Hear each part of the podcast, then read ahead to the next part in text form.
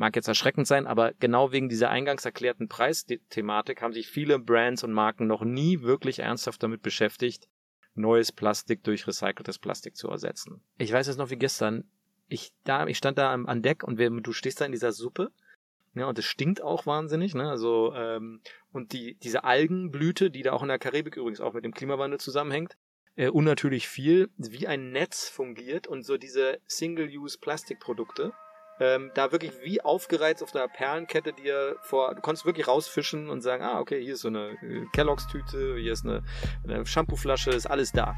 Und du denkst so, das ist eigentlich absurd, wenn man sich mal wirklich vor Augen führt, welchen Aufwand wir als Menschheit betreiben, um Erdöl aus der Erdkruste rauszuholen. Hallo und herzlich willkommen zu Regenerativ und Digital, dem Business-Podcast für regeneratives Wirtschaften und Digitalisierung. Mein Name ist Sebastian Flock und zusammen mit meinem Kollegen David Pinzauti interviewen wir hier alle zwei Wochen Menschen, die sich in der Schnittmenge von regenerativer Wirtschaft auf der einen und Digitalisierung und Innovation auf der anderen Seite bewegen. Für uns steht fest, wir müssen die Art und Weise unseres Wirtschaftssystems grundlegend neu denken. Hin zu einem Wirtschaftssystem, das unseren Planeten in den Mittelpunkt stellt und mehr zurückgibt, als es nimmt. Das ist für uns regenerativ und digital. Hallo und herzlich willkommen zu unserer ersten Podcast-Folge von Regenerativ und Digital, dem Business-Podcast für regenerative Geschäftsmodelle und Digitalisierung. Ich bin Sebastian und äh, mir gegenüber, zumindest virtuell, äh, sitzt mein Co-Host, der liebe David. Hi David. Moin Sebastian. Ja, Pilotfolge. Wir haben lange darauf hingefiebert und uns gut vorbereitet und ähm, haben auch gleich einen super spannenden Gast dabei. Wer ist heute da? Genau, heute ist äh, Christian Schiller zu Gast, einer der beiden Gründer von Surplus. Surplus betreibt eine Plattform, einen weltweiten B2B-Marktplatz für zirkuläres Plastik, hat als Unternehmen schon mehr als 5,5 Millionen Euro äh, an Funding erhalten, wurde jetzt in letzter Zeit von der Bundesregierung auch eingeladen, an der nationalen Kreislaufwirtschaftsstrategie mitzuarbeiten, treibt aktiv die Normen voran, unter anderem auch die Einführung des digitalen Produktpass für recyceltes Plastik und wurde 2022 sogar zu dem Green Tech Best Startup Award ausgezeichnet, beziehungsweise hat den gewonnen. Und Digitalisierung und AI spielen eine besondere Rolle bei Surplus und dementsprechend bin ich auch super gespannt auf das Gespräch heute und ja, freue mich. Ja, super. Christian, dann wollen wir dich auf jeden Fall jetzt hier begrüßen und auch zu Wort kommen lassen. Das ist eine ganze Menge Holz, was äh, David da schon vorgestellt hat. Herzlich willkommen bei uns im Podcast. Ja, danke Sebastian, danke David. Schön, dass ich dabei sein kann. Wunderbar. Äh, ich würde sagen, wir springen gleich ins kalte Wasser und starten mit einer relativ großen und umfassenden Frage. Ähm, was bedeutet regenerative Wirtschaft für dich und wie ordnet sich äh, Surplus ein? Ja, regeneratives Wirtschaften ist für mich die Antwort auf den etwas abgenudelten Begriff der Nachhaltigkeit, da ja mittlerweile jedes Unternehmen irgendwo in der Strategie führt und man gar nicht mehr so genau weiß, was ist eigentlich Nachhaltigkeit. Äh, und regeneratives Wirtschaften im Unterschied zum nur nachhaltigen bedeutet für mich, dass Unternehmen, die erfolgreich sind in einer Marktwirtschaft, letztlich einen Net Positive Effekt auf die planetaren Grenzen haben. Denn wir wissen ja, es ist schon fünf vor zwölf, die Klimaziele sind schon fast nicht mehr erreichbar und insofern diesen Paradigmenwechsel zu erreichen, dass Unternehmen sich begreifen als, ja, ich möchte erfolgreich sein, ich möchte also auch Profite erwirtschaften, aber idealerweise die Unternehmen erfolgreich sind, am erfolgreichsten sind, die durch ihre Tätigkeit selbst einen Beitrag dazu äh, leisten, den, den Planeten zu regenerieren. Heißt also nicht einfach nur die Nulllinie zu halten, sondern sogar noch anspruchsvoller als das zu sein und zu sagen, mein Geschäftsmodell trägt dazu bei, die ja, umweltschädlichen Auswirkungen der letzten Jahre, Jahr, Jahrhunderte Wirtschaften zurückzudrehen. Das ist für mich regeneratives Wirtschaften und für Surplus natürlich ist das nämlich Kern des, des Geschäftsmodells, weil wir ja sagen, wir wollen wegkommen von dem rein linearen, wir stellen neues Plastik her, nutzen es kurz und dann landet es auf der Deponie oder in der Verbrennung, hin zu, nein, dieses Material ist gut, wir können es öfter und vielfach im Kreis führen. Bedeutet, man kann sogar den Konsum in dem Idealfall auf dem Niveau halten, wo wir sind, aber gleichzeitig CO2-Fußabdruck senken und auch Abfall, Abfall vermeiden. Bedeutet also im Endeffekt regenerativ, weil wir negative Wirtschaftsprozesse umdrehen, indem wir versuchen, Kunststoff besser im Kreis zu führen. Ja, klasse. Jetzt hast du ja gerade eben schon mal angeschnitten aus, aus deinem Kontext, was regenerativ ist. Und wir haben ja schon mal ganz kurz gesagt, was ihr ungefähr macht.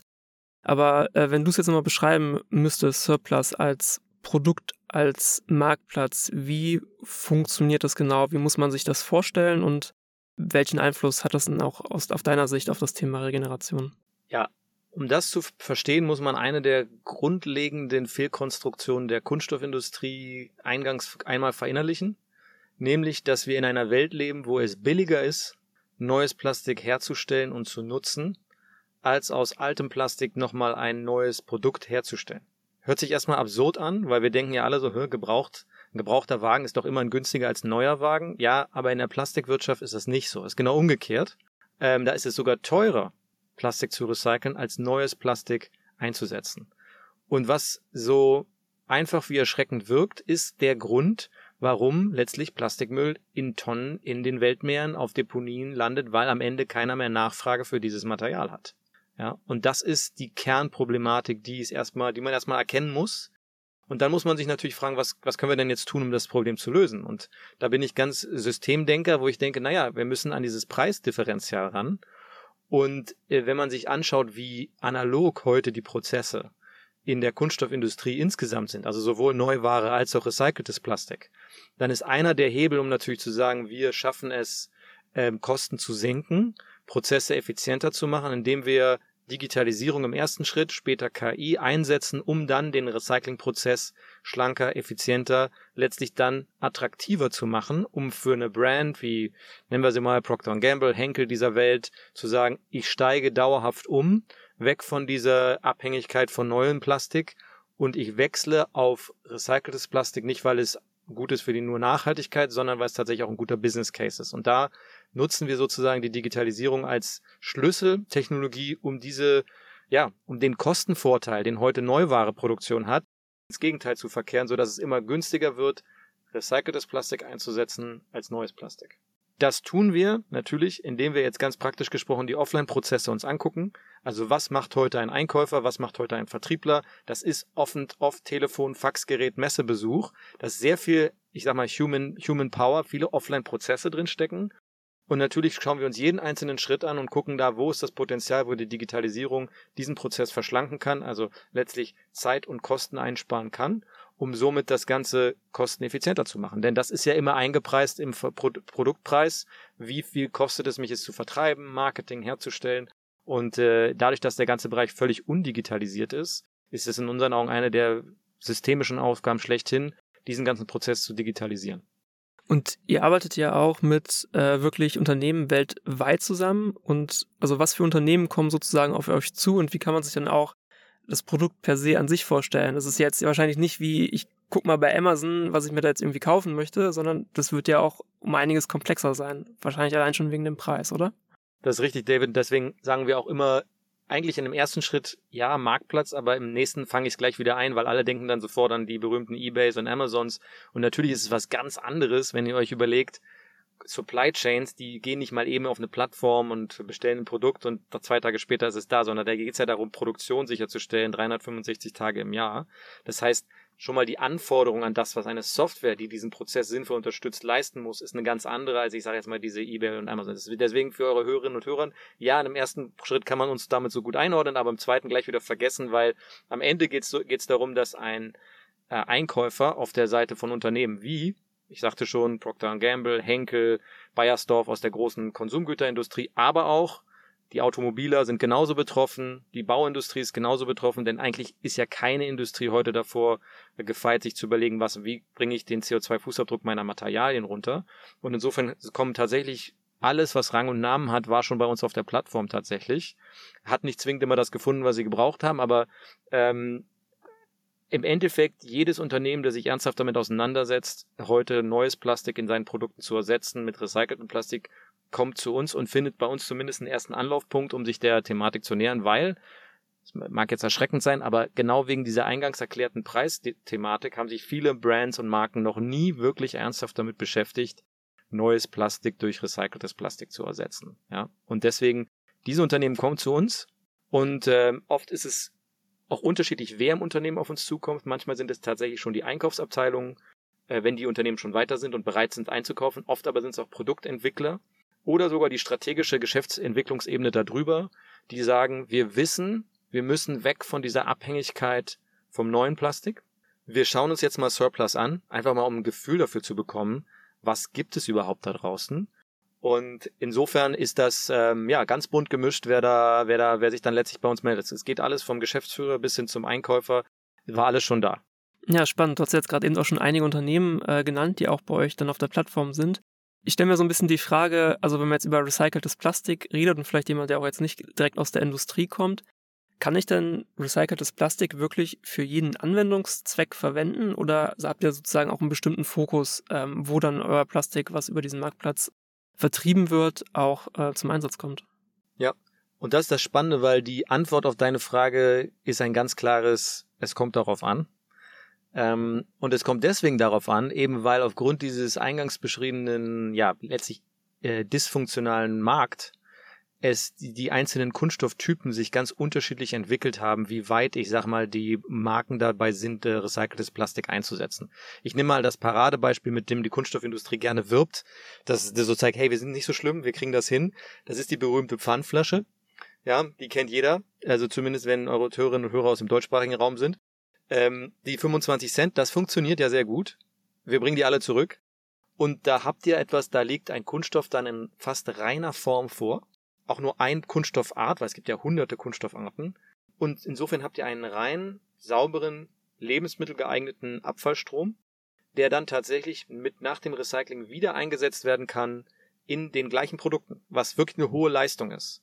Ja, zu sagen, ich kann aus einer Getränkeflasche wieder eine Getränkeflasche machen, ist so die man spricht da in der Branche gerne von dem Closed Loop Recycling, ähm, wo man wirklich ein Eingangsprodukt, ein Material, was einmal für den Case Getränkeflasche hergestellt worden ist, wieder einsetzt in einer Getränkeflasche. Das ist, ich sag mal, der Idealfall des Kunststoffrecyclings. Man muss ja dabei berücksichtigen, dass eigentlich jedes Recyclingverfahren, egal jetzt Kunststoff, Stahl, wo auch immer, man hat immer einen gewissen Prozessverlust. Und es ist eben dieses unendliche Recycling ist deswegen auch ein Stück weit Illusion. Das geht mit der Physik einfach nicht zu machen. Zumindest mit der, die wir kennen im Jahr 2024 nicht. Und deswegen ist das schon eine hohe Leistung, es zu schaffen, dass ich mit einem recycelten Plastik wieder in die gleiche Anwendung gehe. Und deswegen ist es diese, es kommt darauf an, David, Frage. Ja, es ist grundsätzlich möglich. PET ist das Polyethylen-Terephthalat, so heißt das ausgesprochen. Langes Wort, kompliziert. Aber dieser PET-Kunststoff, da sind wir am weitesten. Ähm, wenn du dir aber die großen anderen Ströme anguckst, und das ist so für eure Zuhörer und Zuhörer, die großen anderen zwei sind so Polyethylen, Polypropylen. Das sind so die zwei großen Massekunststoffe. Es gibt, wie gesagt, noch hundert andere. Da stehen wir eigentlich noch ganz am Anfang des Kunststoffrecyclings. Da muss die Antwort auf deine Frage eigentlich lauten, nein, das geht heute noch nicht. Wir können noch nicht mit jedem recycelten Plastik wieder in diese An Ursprungsanwendung rein. Ich nehme mal ein Beispiel. Die Lebensmittelverpackung, die ihr vielleicht im Supermarkt kauft, die nicht eine Getränkeflasche ist, oder mal ein sehr plastisches Beispiel, der Flügel eines Flugzeugs oder die Windräder, die Windkraftanlagen oder Teile im Pkw, die sind ja auch viele aus Kunststoff. Da ist heute faktisch keinerlei Rezyklat drin, einfach weil die Technologie und auch die Abfallinfrastruktur überhaupt nicht darauf ausgelegt ist, das möglich zu machen. Und wo du dann nur hohe Kosten hast, aber keinen Absatzmarkt, wer investiert dann schon in Technologien und Kapazitäten, Fakt ist deswegen, David, es gibt in den meisten Kunststoffströmen eigentlich noch keinen 1 zu 1 Ersatz. Genau da müssen wir aber hinkommen. Und das gelingt in meinen Augen auch nur dann, wenn es uns gelingt, dieses, dieses Ursprungsproblem wirklich in den Griff zu bekommen, dass es sich lohnen muss, für Unternehmen wirklich ernsthaft wegzukommen von der Droge Neuplastik. Du hast jetzt gerade eben schon ein ganz spannendes Thema angesprochen, also verschiedene ähm, Produkte, die verschieden auch recycelt werden müssen. Kannst du uns mal vielleicht so ein bisschen in diesen Prozess mitnehmen? Wie kommen denn dann diese ganzen einzelnen recycelten Kunststoffe, sage ich mal sozusagen, zu euch auf die Plattform? Also wie kommt ihr zu diesen Zulieferern dann mehr oder weniger, um halt auch genau diese Verbindung herzustellen dann mit einem Henkel äh, etc.? Wie sie zu uns kommen, ist relativ einfach zu erklären, weil wir natürlich äh, uns im Markt umhören und bewegen und Marketing machen und Unternehmen sagen, hey, die Nachfrage, die sich entwickelt, kommt zu uns, weil es ist ja ein sehr nicht digitales Umfeld bisher. Deswegen ist es tatsächlich für die meisten Unternehmen interessant, die die Nachfrage haben, sich jetzt mal in einem modernen digitalen Umfeld zu bewegen. Und da sind wir an vorderster Front dabei, um genau diese auch Generation von Einkäufern, Produktentwicklern abzufangen. Nun mache ich das auch nicht erst seit gestern schon, sondern schon seit fünf Jahren. Insofern bin ich schon viel unterwegs gewesen, um einfach auch wirklich alle abzuklappern. Das ist wirklich Klinkenputzen, um erstmal die Nachfrageseite einzusammeln. und gleichzeitig das gleiche tust du mit der Anbieterseite. Und das Besondere ist hier ja auch, warum überhaupt solche Plattformmodelle, wo können die überhaupt fliegen? Wenn ihr euch das mal grundsätzlich überlegt, dann funktioniert das in der Regel immer bei diesem ominösen Begriff der fragmentierten Märkte. Also dort, wo es relativ undurchsichtig, komplex, vielfältig ist und du nicht eben nur, ich sag mal, drei Nummern im Telefonbuch hast, sondern plötzlich stehen da 300. Und wenn du diese Fragmentiertheit hast, das bedeutet dann immer Aufwand für dich, als auf derjenige auf der anderen Seite zu entscheiden, mit wem eigentlich, wer kann eigentlich was und vor allen Dingen, was ja bei, dürft ihr nicht vergessen, es geht ja hier um Supply Chains. Es geht ja nicht um das einmalige Liefern, sondern wer kann eigentlich mich beliefern über die gesamte Zeitspanne hinweg, wo ich diese Verpackung, dieses Bauteil im Pkw, diesen Windkraftflügel äh, baue. Ja, insofern sind da ganz andere Anforderungen schon auch an die Zuverlässigkeit der Lieferanten gestellt. Und das hat man jetzt genau dieses Problem, was sich gegenübersteht die, um das mal ein Beispiel ähm, klar zu machen, nehmen wir mal einen Verpackungshersteller oder eine große Marke. Hier in Hamburg, da sitzt eine schöne Marke, kennt man, so eine Hautcreme. Ja, jetzt nicht Werbung machen, aber es gibt auch viele andere gute Marken. Und die stellen also Millionen von Flaschen her äh, für eine Körpercreme aus Kunststoff. Und was machen die heute? Die gehen zum Neuwarehersteller, also zur Petrochemie und sagen, ich brauche 50.000 Tonnen fürs nächste Jahr. Da sagt das Unternehmen, kein Problem, können wir dir zur Verfügung stellen. Die Qualitäten sind doch immer gleich, weil wir haben Erdöl vorne, Erdöl geht rein, neues Plastik geht raus. Wir schicken dir in sehr verlässlicher Qualität dein Plastik, sodass dein Verpackungshersteller dir diese 10, 20, 100 Millionen Shampooflaschen herstellen kann und du kannst verkaufen. So läuft's. Vereinfacht. Und jetzt muss dieser gleiche Prozess umgestellt werden auf eine Struktur, wo du nicht eben ein, zwei, drei große Hersteller hast, wo du anrufen kannst und sagen kannst, 50.000 Tonnen kein Problem, sondern plötzlich siehst du eine sehr fragmentierte, klein bis mittelständisch geprägte Wirtschaft, die in der Spitze vielleicht 20.000 Tonnen produzieren können, ja, im Jahr, in teilweise sehr schwankender Qualität, weil es geht hier um Abfall, der recycelt wird.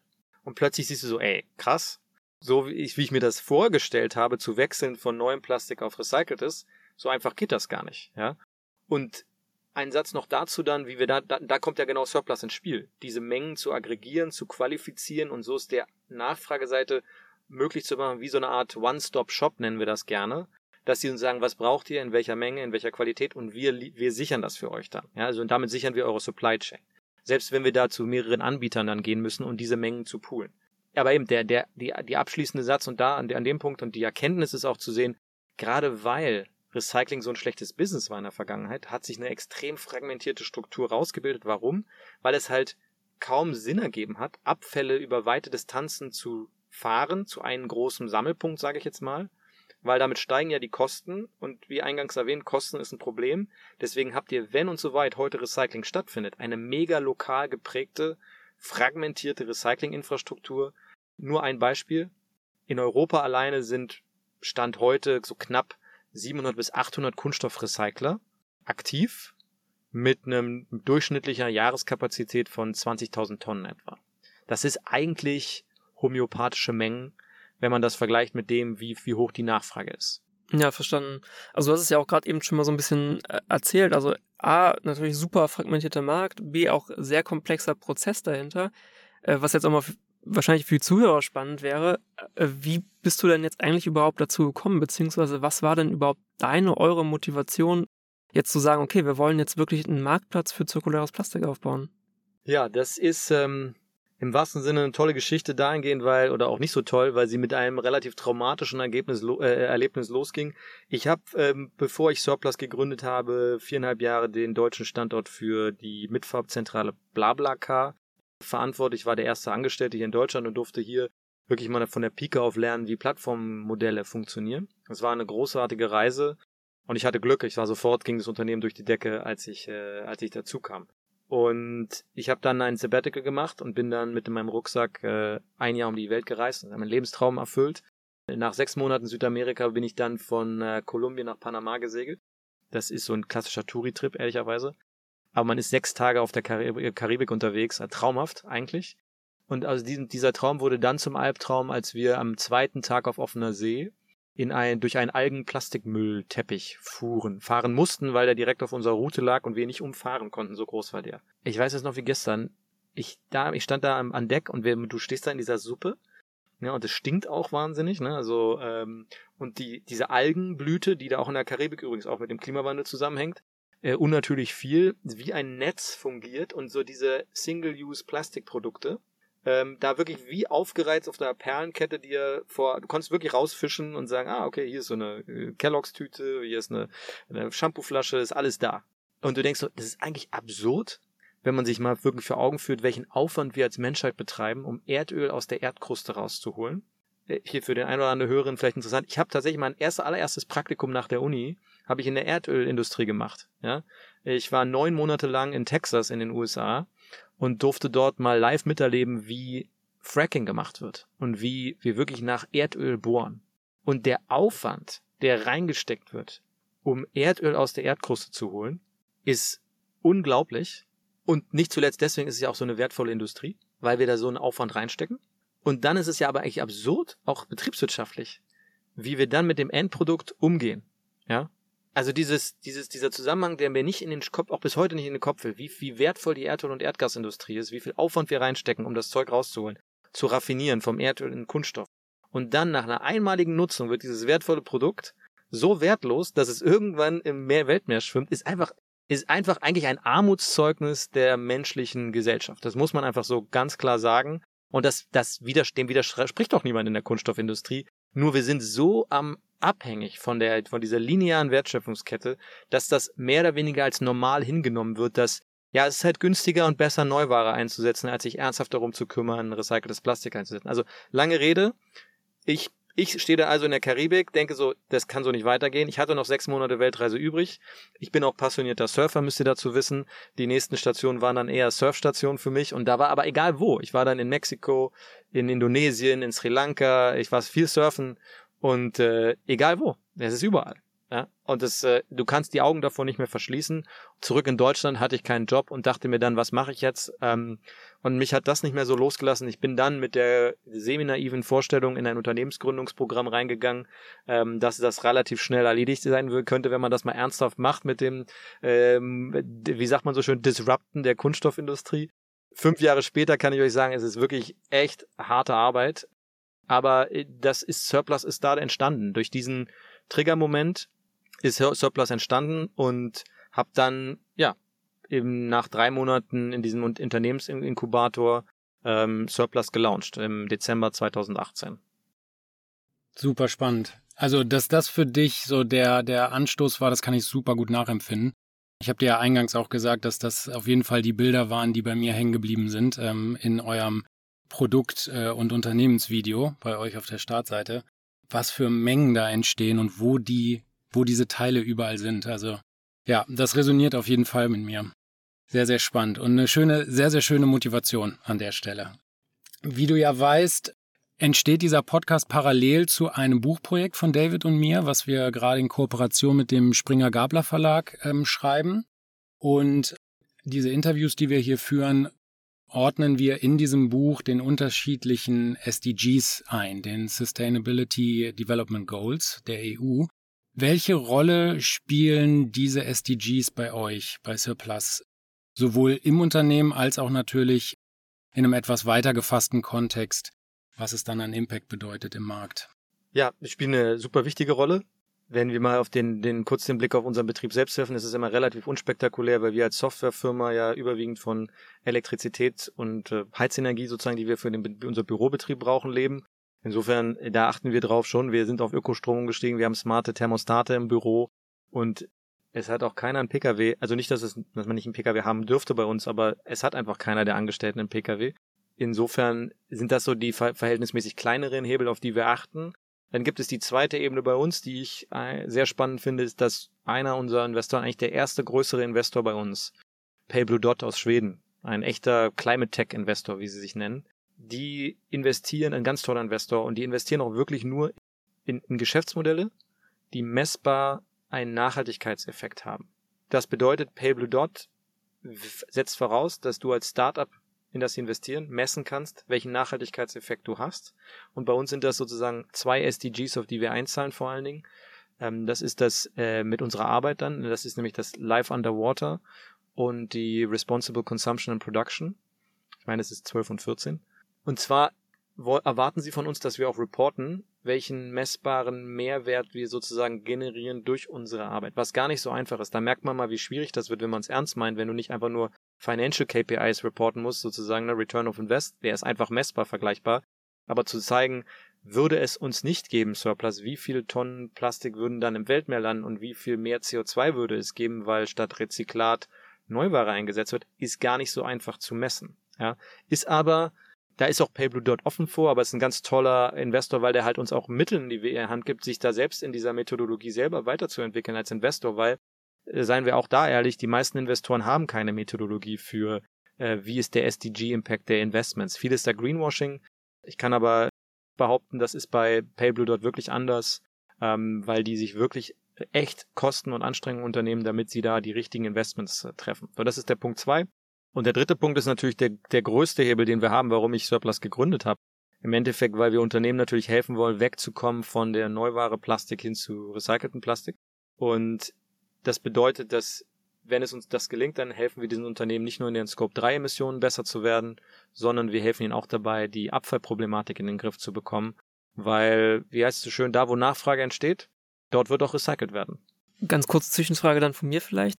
Hast du diese Zahl und darfst du die mit uns teilen? Also wirklich den Impact, den ihr dann sozusagen basierend auf diesen SDGs generiert?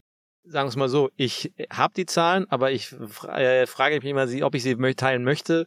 Einfach deswegen, weil sie sind nicht so belastbar, wie ich gerne hätte, dass sie belastbar wären. Ja? Also ich kann mal für den einen oder anderen Zuhörer mal, um ein Beispiel zu geben, wir setzen pro Tonne Rezyklat, was gehandelt wird, über uns einen CO2-Einsparfaktor von in etwa zwei Tonnen an setzt aber voraus, dass wir auch exakt immer wissen, genau wie viel Material über uns gehandelt wird. Und tatsächlich ist es Stand heute so, dass viel in dieser Offline-Industrie nach einem initialen Kontakt über Surplus noch offline gehandelt wird.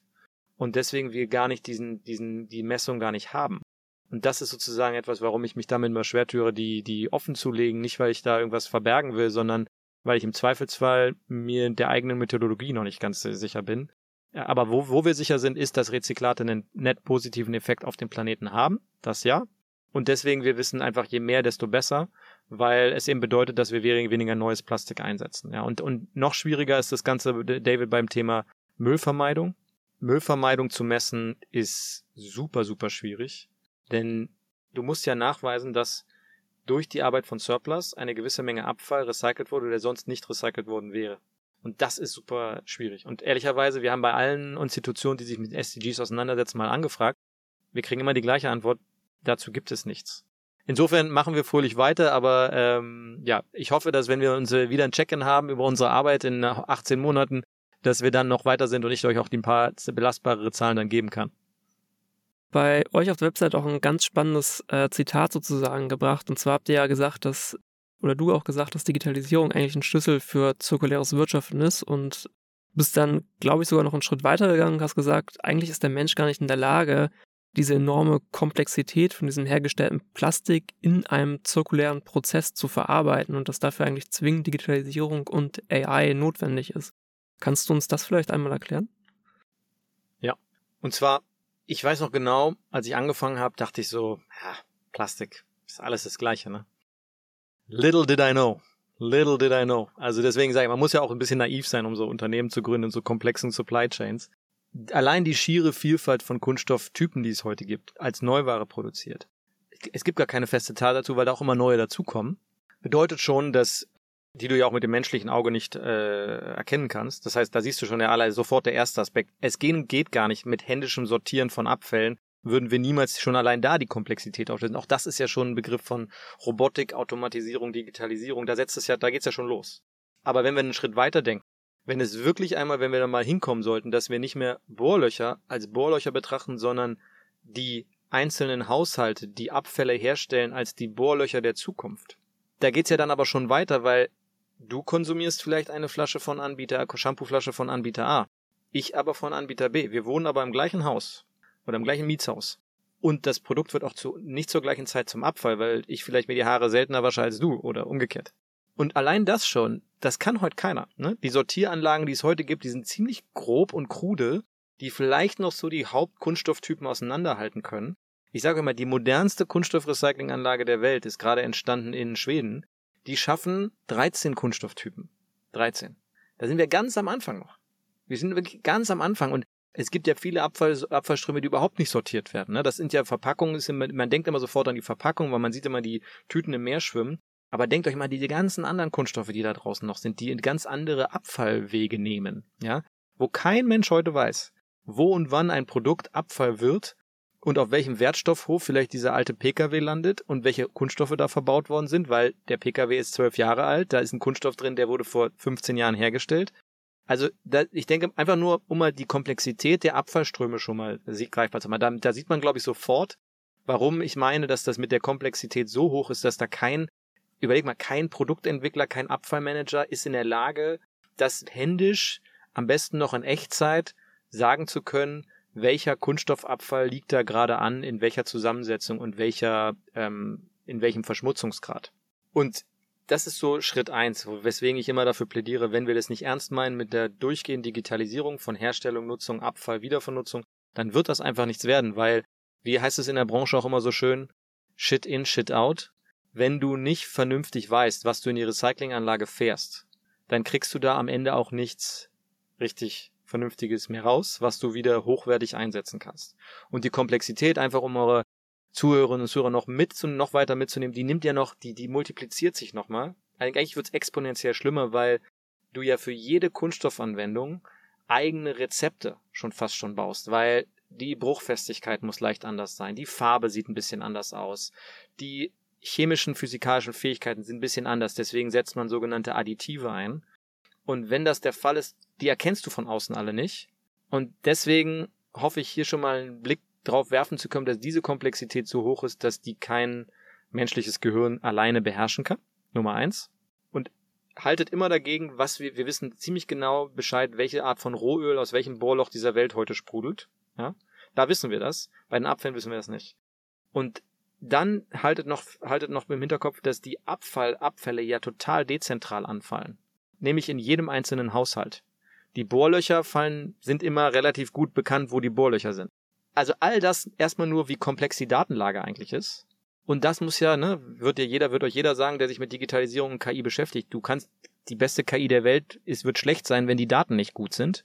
Deswegen musst du erstmal anfangen, ich nenne das immer Grundlagendigitalisierung betreiben um dann darauf aufbauend sinnvolle KI entwickeln zu lassen, die dann tatsächlich diese unmögliche Aufgabe aus den Händen der Menschen nimmt und in die KI überträgt, um wirklich ernst zu machen, damit zu sagen, aus Plastikabfall wird wieder ein Supply Chain fähiges Rezyklat, was wirklich Neuware ersetzt. Und zwar nicht nur einmal, sondern 365 Tage im Jahr. Also wie du gerade gesagt hast, es ist maximal komplex und eben nur äh, handhabbar mit Digitalisierung und äh, AI. Und wir sind ja eben, in, eingangs haben wir von David gehört, dass ihr eingeladen seid von der Bundesregierung und äh, das ganze Thema der nationalen Kreislaufwirtschaftsstrategie mit zu beraten, zu entwickeln.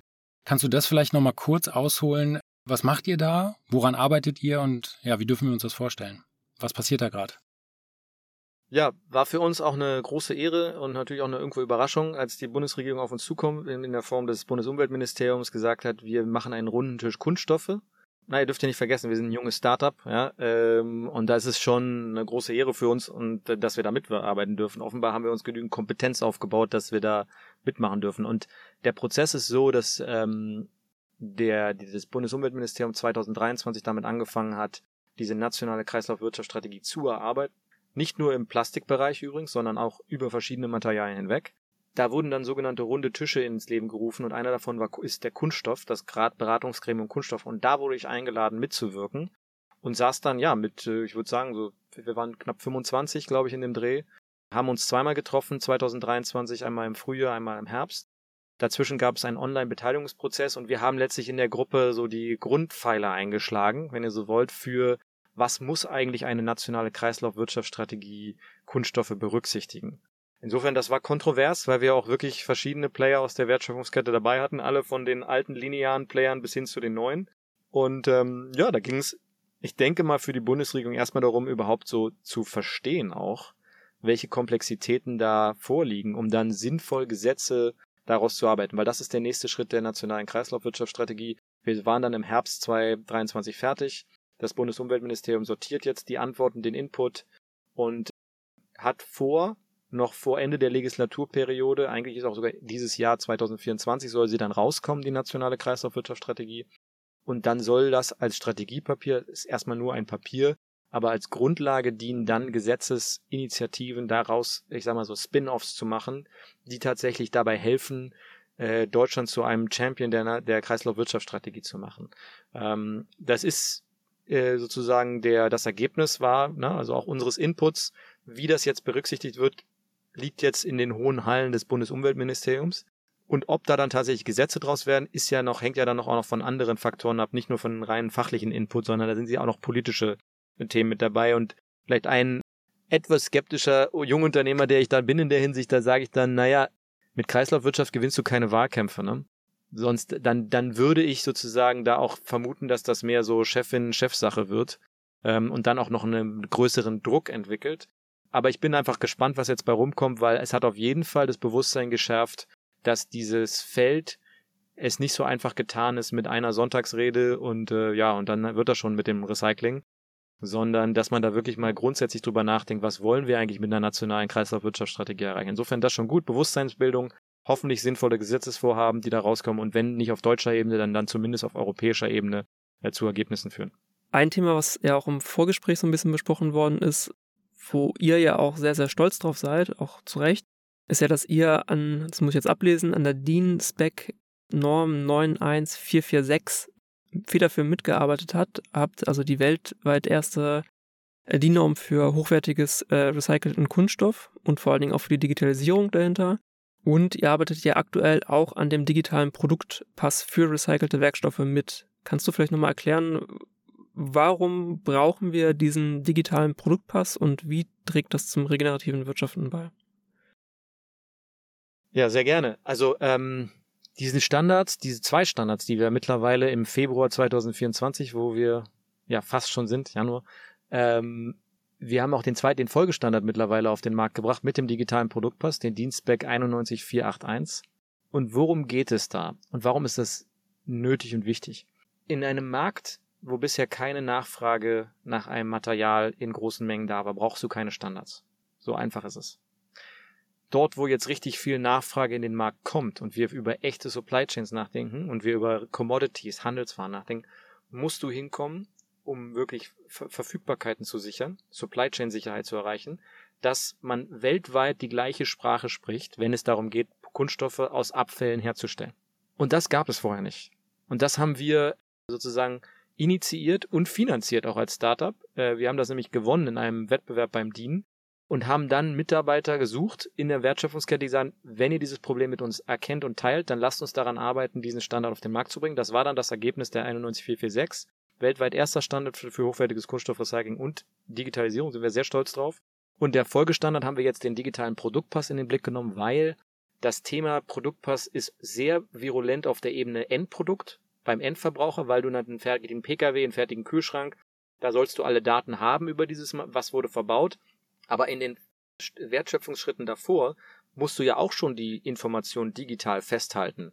Ja, weil Komplexität, haben wir schon drüber gesprochen, die darf nicht verloren gehen, wenn du vom Rezyklathersteller zum Autotürhersteller bis hin zum fertigen OEM gehst. Insofern muss schon viel früher das, das Material digitalisiert vorliegen.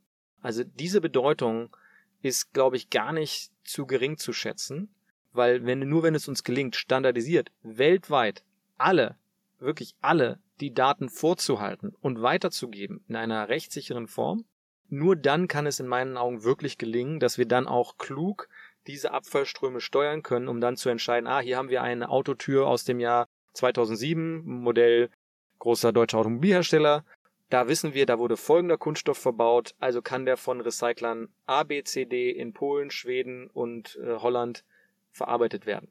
Das muss auslesbar sein in Echtzeit, das muss auch übertragbar sein, das müssen offene Schnittstellen sein, das muss aber standardisiert vorliegen. Und genau deswegen ist, das hört sich zwar trocken an, ist aber extrem wichtig in meinen Augen, weil auch der Schmierstoff für die lineare Wirtschaft waren diese und sind diese Industriestandards. Ohne die würde heute eigentlich so gut wie kein industrieller Produktionsprozess funktionieren. Und wir sind sozusagen in diese Lücke vorgestoßen, weil in der Vergangenheit es einfach niemanden interessiert hat, Kunststoff zu recyceln da jetzt sozusagen ein erstes Angebot zu machen, wie diese Standards aussehen können und ja, sind deswegen sehr stolz auf das Ergebnis, was ja mitunter schon auch jetzt nicht nur deutsche Norm ist, sondern gerade dabei ist, zu einer europäischen Norm zu werden. Ähm, also wirklich für uns als Startup auch ein riesiger Erfolg, dass das übernommen wird. Und kleiner Schmankerl noch für eure Zuhörer und Zuhörer. Sogar der deutsche, der VDA, der Verband der deutschen Automobilindustrie, die größte Lobby Deutschlands, hat unseren Standard übernommen. Die VDA-Richtlinie 284 basiert auf unserem Standard und die, die gibt sozusagen den Automobil-OEMs an die Hand, wie sie Rezyklate einsetzen müssen oder sollten, wenn sie in den Innenraum, Außenraum sicherheitsrelevante Teile eines Pkw wollen. Jetzt sind wir mitten in der Regulatorik angekommen und vielleicht leitet das ganz schön über zu fast unserer letzten Frage.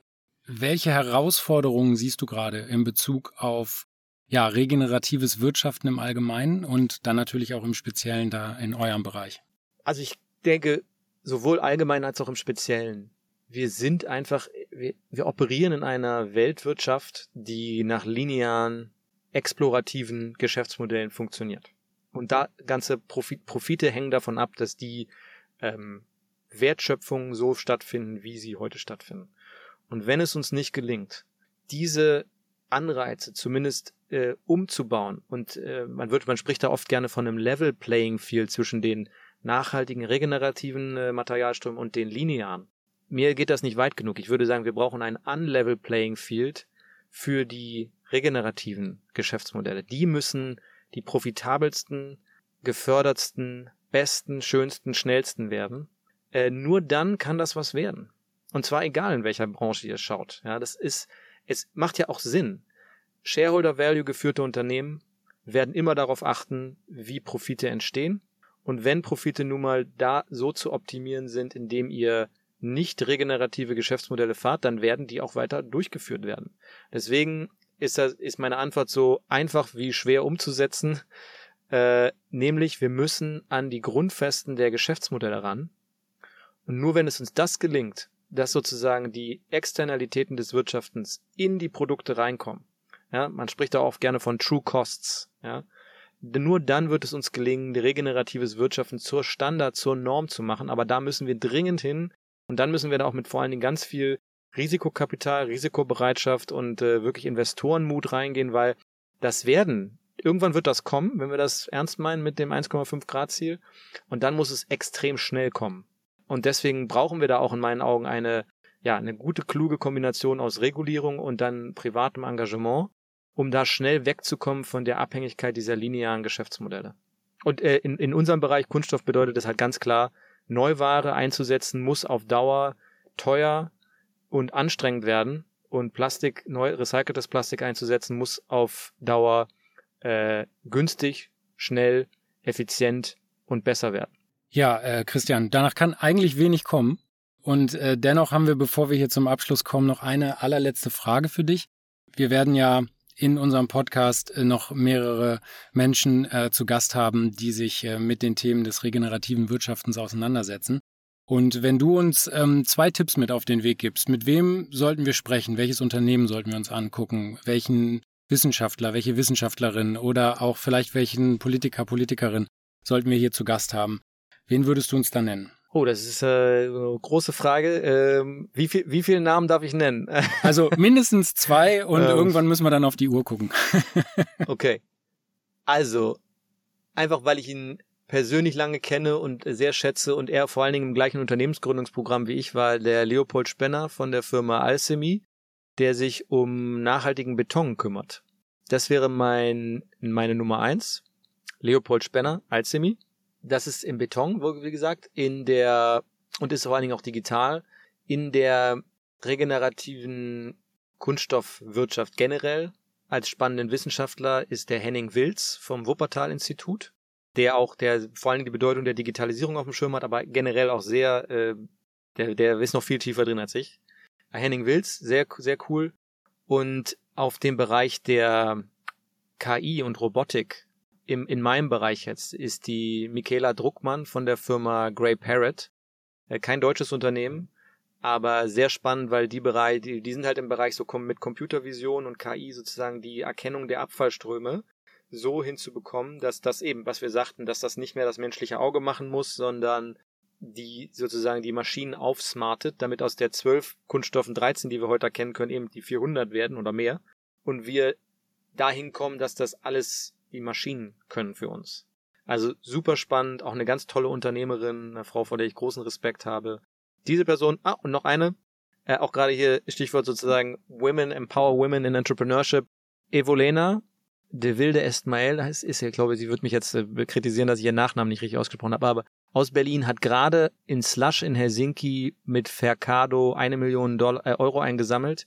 Die macht sozusagen einen Widget, hört sich erstmal banal an, so ein Widget für, wann immer du online shoppst, zeigt dir das Widget, wo du die used or äh, repaired Produkte kriegen kannst. Sehr cool, sehr simpel, riesiger Hebel irgendwo, weil er ja direkt an dem Konsumverhalten ansetzt. Faircado sitzen in Berlin, richtig cool, die Frau ist richtig super. Also die kann ich auf jeden Fall empfehlen. Und natürlich hunderte Leute in der Kunststoffindustrie, aber ich will jetzt nicht nur mit Kunststoff, weil die Welt hat noch mehr Probleme als nur Kunststoff. Ja, das, äh, da muss ich leider recht geben. Genau. Ähm, ja, wunderbar. Ähm, vielen, vielen Dank dafür, dass du dir Zeit genommen hast und für die super spannenden Insights. Ich glaube, uns allen ist klar geworden, dass ähm, wir damit äh, tatsächlich nur ein bisschen an der Oberfläche äh, des Kunststoffmarktes gekratzt haben. Und ja, aber vielen Dank für deine Insights. Ähm, wir äh, hören uns sicherlich äh, in der Zukunft nochmal wieder. Wir sind gespannt darauf, was, wie du gesagt hast, in 18 Monaten bei euch alles passiert ist und würden uns freuen, wenn wir uns äh, dann nochmal zu einer zweiten Episode hier gemeinsam wiederfinden. Vielen, vielen Dank, Christian. Danke euch, viel Erfolg auch für euch. Danke, danke. Ja, David, da ist sie auch schon vorbei, unsere Pilotfolge. Der liebe Christian. Sehr, sehr spannende Insights, wie ich fand. Was äh, resoniert denn bei dir besonders? Nach dem Gespräch. Gefühlt, also ging es ja super schnell vorbei, auch wenn wir jetzt fast eine Stunde gesprochen haben.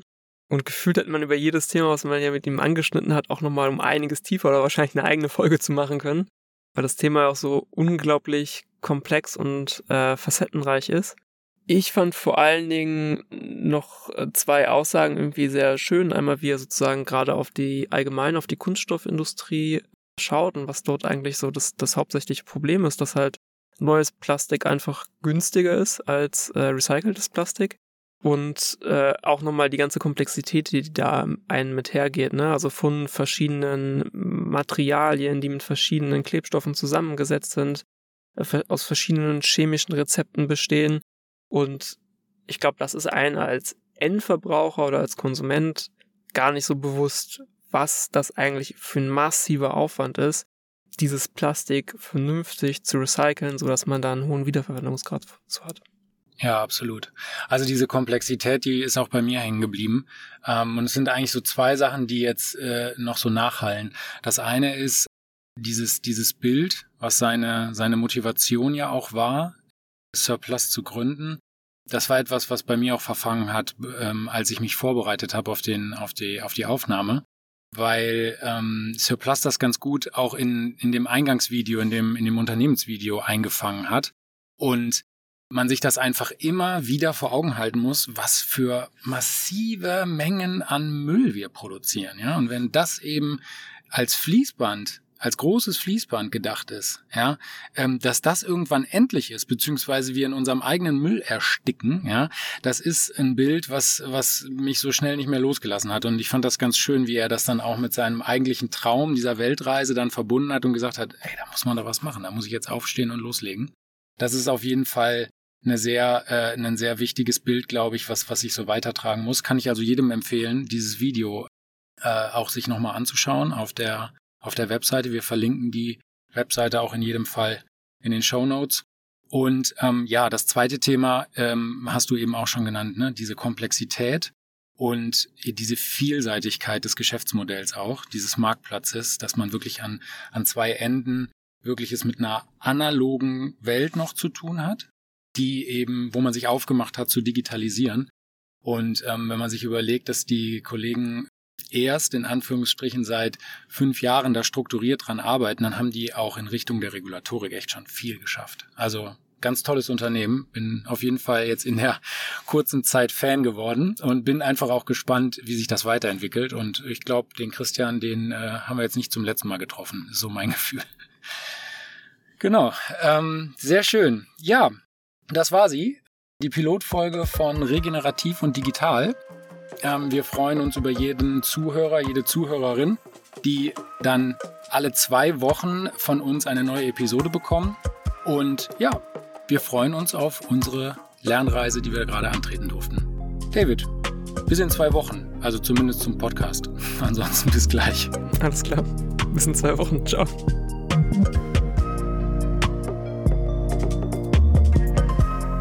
Vielen Dank, dass ihr bei Regenerativ und Digital dabei wart. Wir hoffen, die heutige Episode hat euch gut gefallen und neue Perspektiven auf das Zusammenspiel von regenerativen Wirtschaften und Digitalisierung geöffnet. Abonniert uns, um keine Folge zu verpassen und gebt gerne eine positive Bewertung bei dem Podcast-Anbieter eurer Wahl ab. Bis zum nächsten Mal, wenn wir weiter die Pfade erkunden, die Wirtschaft und Umwelt in Einklang bringen.